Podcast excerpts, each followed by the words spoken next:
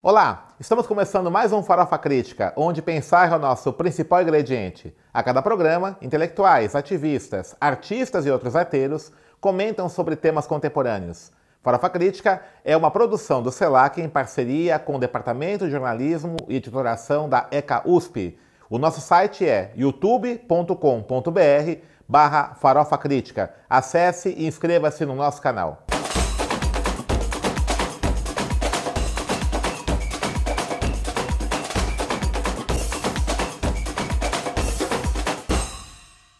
E o Farofa Crítica de hoje recebe Célio Turino, historiador, doutorando aqui pela Universidade de São Paulo, foi secretário de Cidadania Cultural do Ministério da Cultura, idealizador do programa Cultura Viva. Célio Turino também foi um dos fundadores do Raiz, ou da Raiz, né? ah. Partido Movimento, né? Partido Movimento Cidadanista.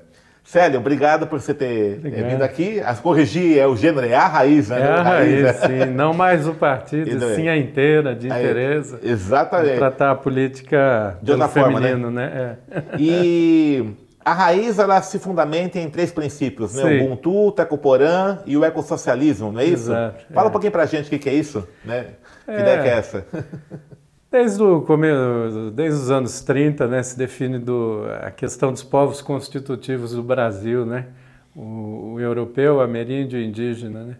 Mas esse é o, na verdade, o Brasil é bem mais que isso, é essa mistura, a junção de povos de todo, todos os continentes, né? É, é, a nova Roma aí que o, o Darcy Ribeiro fala uhum. no final do povo brasileiro, né? Mas sempre a gente tratou essas fontes constitutivas do povo brasileiro enquanto um povo em si. A ideia foi avançar, dar um passo além e buscar esse povo para si. E como que a gente vai encontrar esse povo para si, esse povo que se assenhora do seu destino?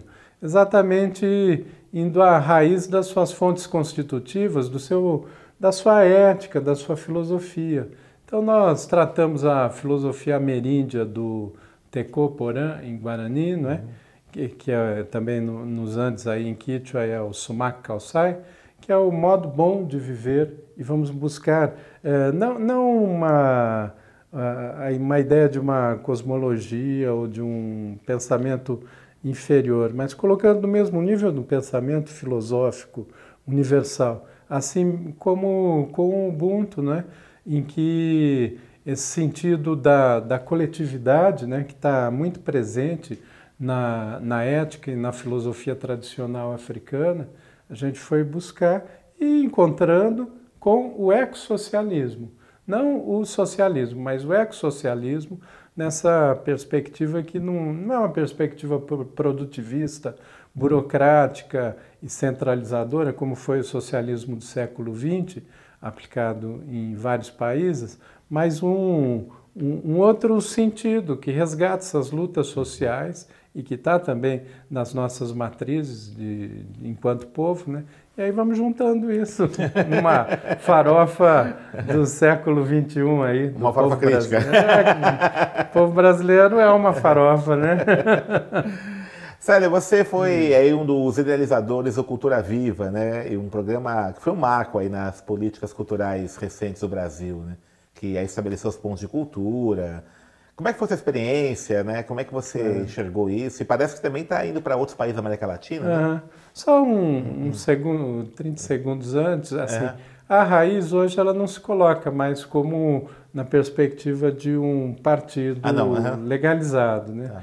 Uh, houve um encontro nacional da raiz no começo desse ano uhum. e nós decidimos atuar dentro do PSOL, percebendo certo. o PSOL como um esteio uhum. dessa ação, mas ela se mantém então como uma, uma corrente política né, na construção desses valores. Né? E do Cultura Viva, né? Isso uhum. marcou minha vida, não vai ter como eu. sempre é o Célio Turino dos pontos de cultura. Sim. Eu até tento uh, tratar de outros assuntos assim, né? Mas o. Em 2004, o Gil me chamou para trabalhar no Ministério da Cultura. Né? Eu nem conheci o Gil. Ele, um amigo que deu um livro meu para ele, que é o Na Trilha de Macunaíma, que foi o meu mestrado na Unicamp. Ele gostou e aí mandou me entrevistar. Eu, eu entrei no MINC por entrevista, sabia? É mesmo? Fui para é, lá, fui entrevistado pelo, é. pelo, pelo Juca, que era o uhum. secretário executivo, E o então chefe de gabinete do, do, do Gil, olha uma curiosidade, agora é o secretário estadual de cultura aqui do, do Dória, que ah, é o, tá. o, Sérgio Leitão, né? Sérgio Leitão. Uhum. As coisas vão mudando, né? Política e, dinâmica, gente é. E, enfim, mas aí eu entrei, uhum. tinha por tarefa pensar um programa de descentralização é, da ação cultural do Ministério, voltado para as periferias e pequenos municípios. No início, essa ideia era muito focada na construção de prédios, de equipamentos físicos. Eu cheguei e propus inverter isso olhar menos para a estrutura e mais para o fluxo, para o pulsante, para aquilo que acontece. Daí os pontos de cultura e a cultura viva, que na verdade é uma macro rede de ações efetivas é, que já acontecem e que são acontecem nas comunidades e que são potencializadas. Daí, em torno, o ponto de cultura ele sedimenta a rede no território e em torno dele ações como os griots, cultura e saúde, economia viva, por exemplo, aqui a moeda do, da União de Mulheres do Campo Limpo, né? ela foi criada a partir uhum. de uma ação de cultura viva e uma série de, final, nove ações, interações uhum. estéticas. É estava a Solano Trindade, inclusive, né? É, com, com, a, é, com a Solano Trindade. É, e... Uhum. O Tiago, né? Tiago, é, o Tiaguinho, né? É, é, é. O... Isso é interessantíssimo. E, e, aí a gente criou uma moeda, foi com, uhum. com Viu Cultura Viva. Cultura Viva chegou a 3.500 pontos de cultura no Brasil, no período que eu estava no Ministério. Fiquei de 4 a 10, de 2004 a 2010. E em 2010 chegou a 3.500 pontos de cultura em 1.100 municípios de uhum.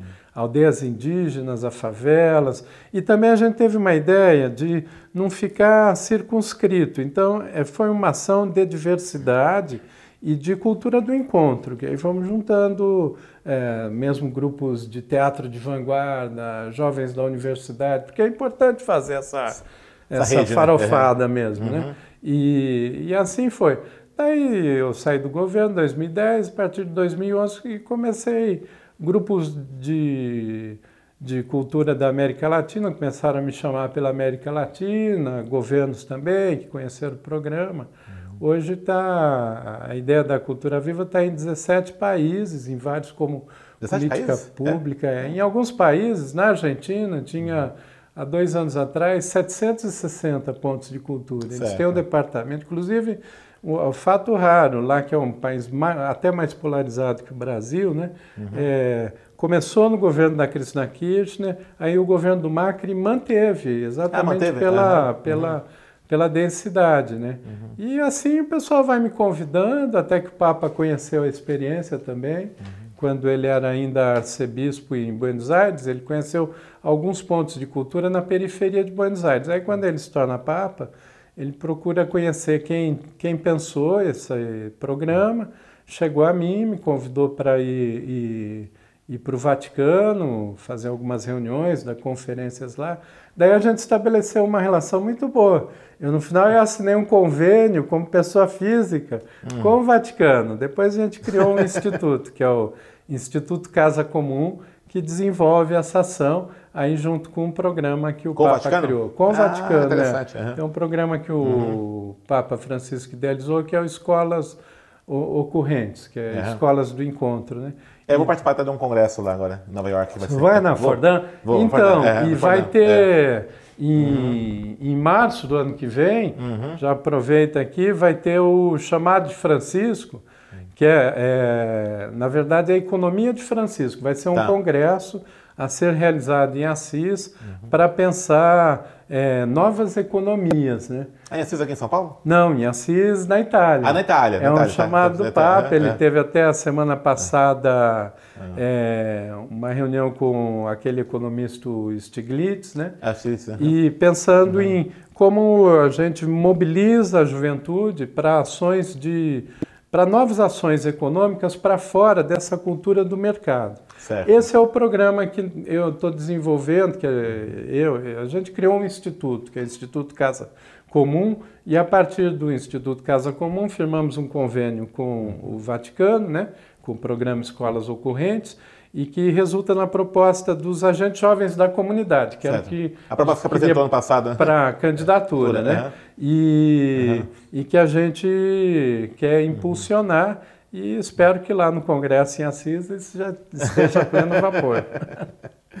Como é que você enxerga essas iniciativas todas aí no momento que nós estamos vivendo agora, né, de intolerância, aí de acirramento aí na política no Brasil, né? Você, é, esse retrocesso, né? A que se atribui esse retrocesso que nós estamos vivendo no país? Depois é. de anos e anos aí de uma pulsação de ideias novas, como a própria Cultura Viva foi. É, eu acho que é uma, uma contra-reforma, né? Uhum. É, um, é uma restauração, né? No mundo tem essas ondas, né? Vai certo. e volta, né? Tem a Revolução Francesa, Exato. tudo uhum. mais, depois teve a restauração na França e em todos os lugares uhum. tem essas ondas, né? Tem, uhum. Não saberia uhum. explicar exatamente por que tem, mas que ai, ai. ai, ai, ai. Acontecem essas ondas. Que a bruxa tá...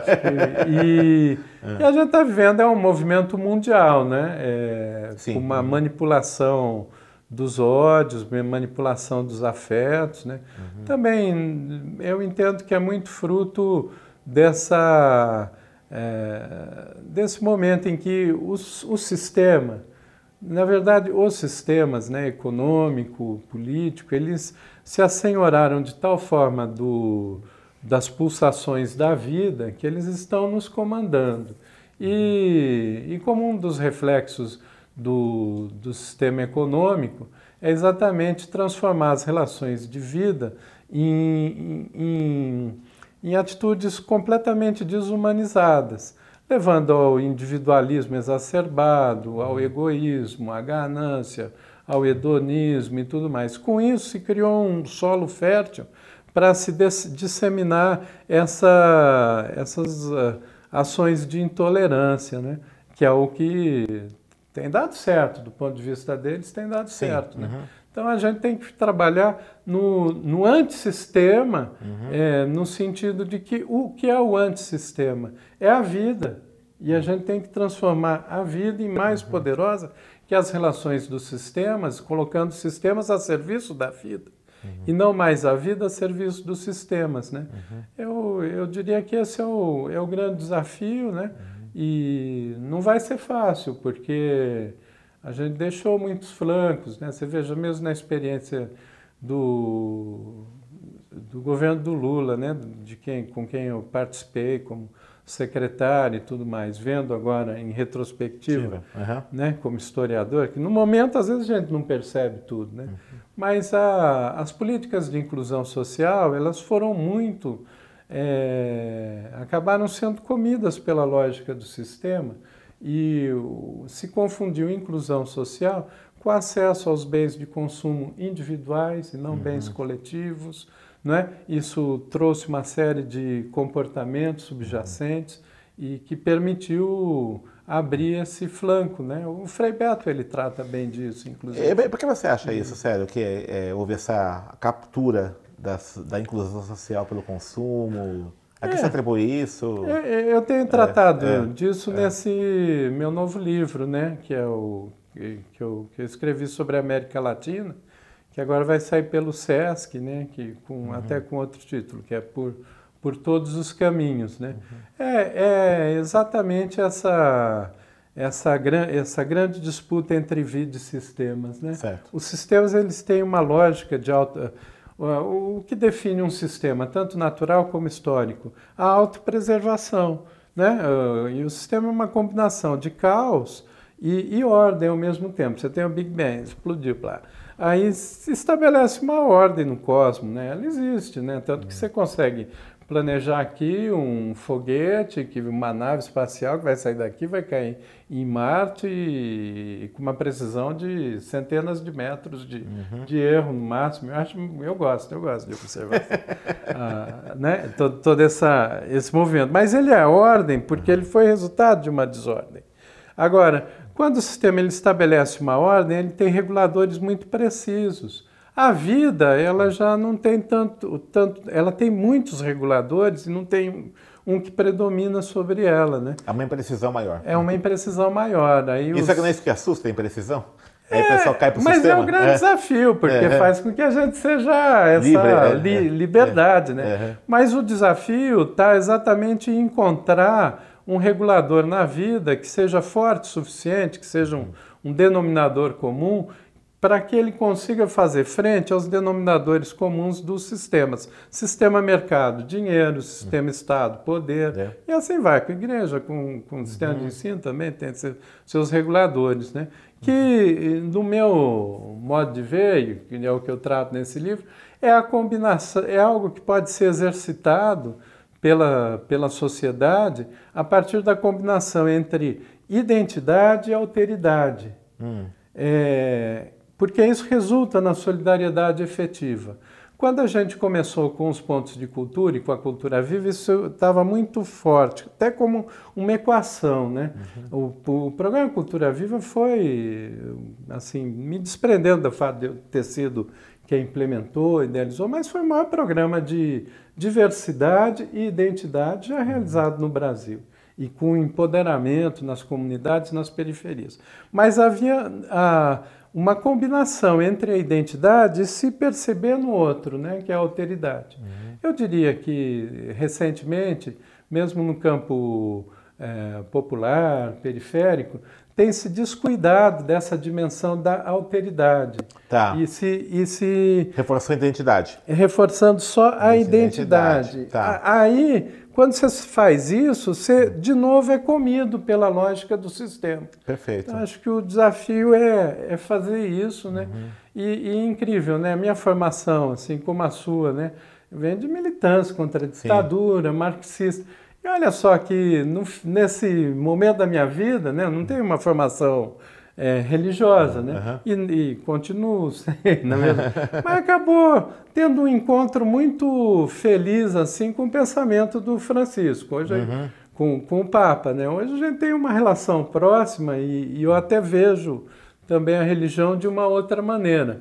Porque ah, eu diria que o grande, a grande compreensão do Papa Francisco, a grande oferta que ele tem para o mundo nesse momento é o conceito que ele define como cultura do encontro, né? Certo. E que é essa necessidade que nada mais é que a combinação entre identidade, alteridade, se perceber no outro, gerando solidariedade. Sem identidade, não tem como uma pessoa se posicionar no mundo. É, tem até pelo Lacan, né, que desenvolveu isso, a teoria do espelho, que todo mundo passou por isso. Né? A criança, ela, quando se vê refletida no espelho, ela é, e sabe que, aquele, que aquela imagem é a dela, ela dá um salto na sua consciência. Então, é fundamental a identidade. Mas é, a gente precisa também dar esse passo a mais. E é urgente que a gente faça isso, do contrário, nós vamos viver um ambiente de barbárie, de tudo contra todos e todos contra tudo, que pode levar o mundo, pelo menos nessa forma humana que a gente conhece até hoje, é uma destruição, né? Total, né? É, não, não quero ser catastrofista, mas é, eu vejo, É né? eu sinto, eu não respiro, eu tenho bronquite, né? Então eu sinto assim como o ar está terrível, como a gente está tá, tá sugando a água, sugando vida, essas reformas todas, é tudo para transformar em dinheiro, agora a reforma da Previdência, a capitalização, é tudo monetizando tudo, né? Monete- Você viu agora esse absurdo da, da hipoteca reversa? Eu vi, eu vi. É uma coisa assim que agora eles vão tirar todas as condições de vida de um, de um Idoso, idoso, aham. de um aposentado, inclusive a casa. Aham. Porque aí ele vai em- Traga a trans- casa pro banco, dá a uma casa coisa. como hipoteca, recebe um pouquinho de renda para completar o que foi roubado dele, e quando ele morre, o banco fica Pega com a a casa. casa. Ou seja, eles estão. É o, o que eles falavam que o comunismo queria, é o que eles estão Tô exatamente fazendo. Pegar sua tirando casa. a casa, tirando a vida, tirando o ar, tirando o. Tem aquela menina que eu gosto demais, assim, tenho observado muito, é a Greta Thunberg. Greta Thunberg, É, ela é sueca, né? E sabe que ela é autista. É, não sabia não. Ela é autista, é. Eu acho ela linda. Eu já cheguei a chorar, assim, vendo alguns momentos dela, né? Tem 16 anos, né? Aliás, eu acho que esse movimento tinha que se espalhar aqui no Brasil. Ela começou a fazer greves na frente do parlamento da Suécia pelo futuro, né, pelo clima. Ela ia sozinha, né? Uhum. E hoje está mobilizando assim milhares de jovens pela Europa toda, né?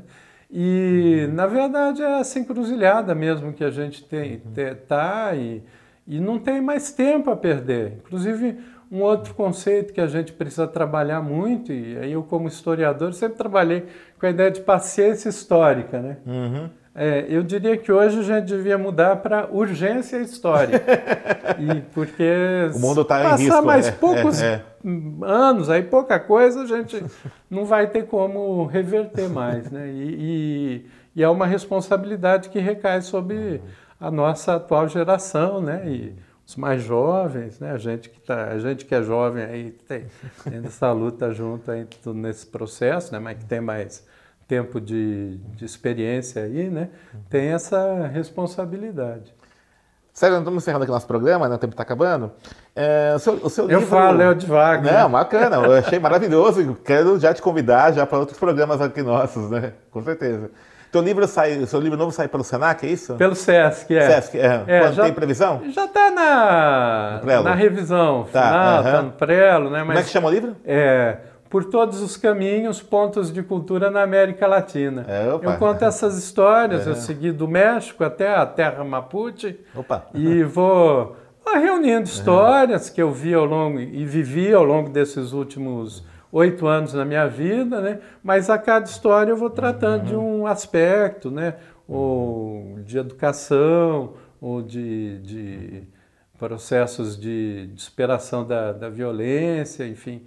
É, é, espero que é um livro que eu me dediquei muito, espero uhum. que as pessoas gostem, né?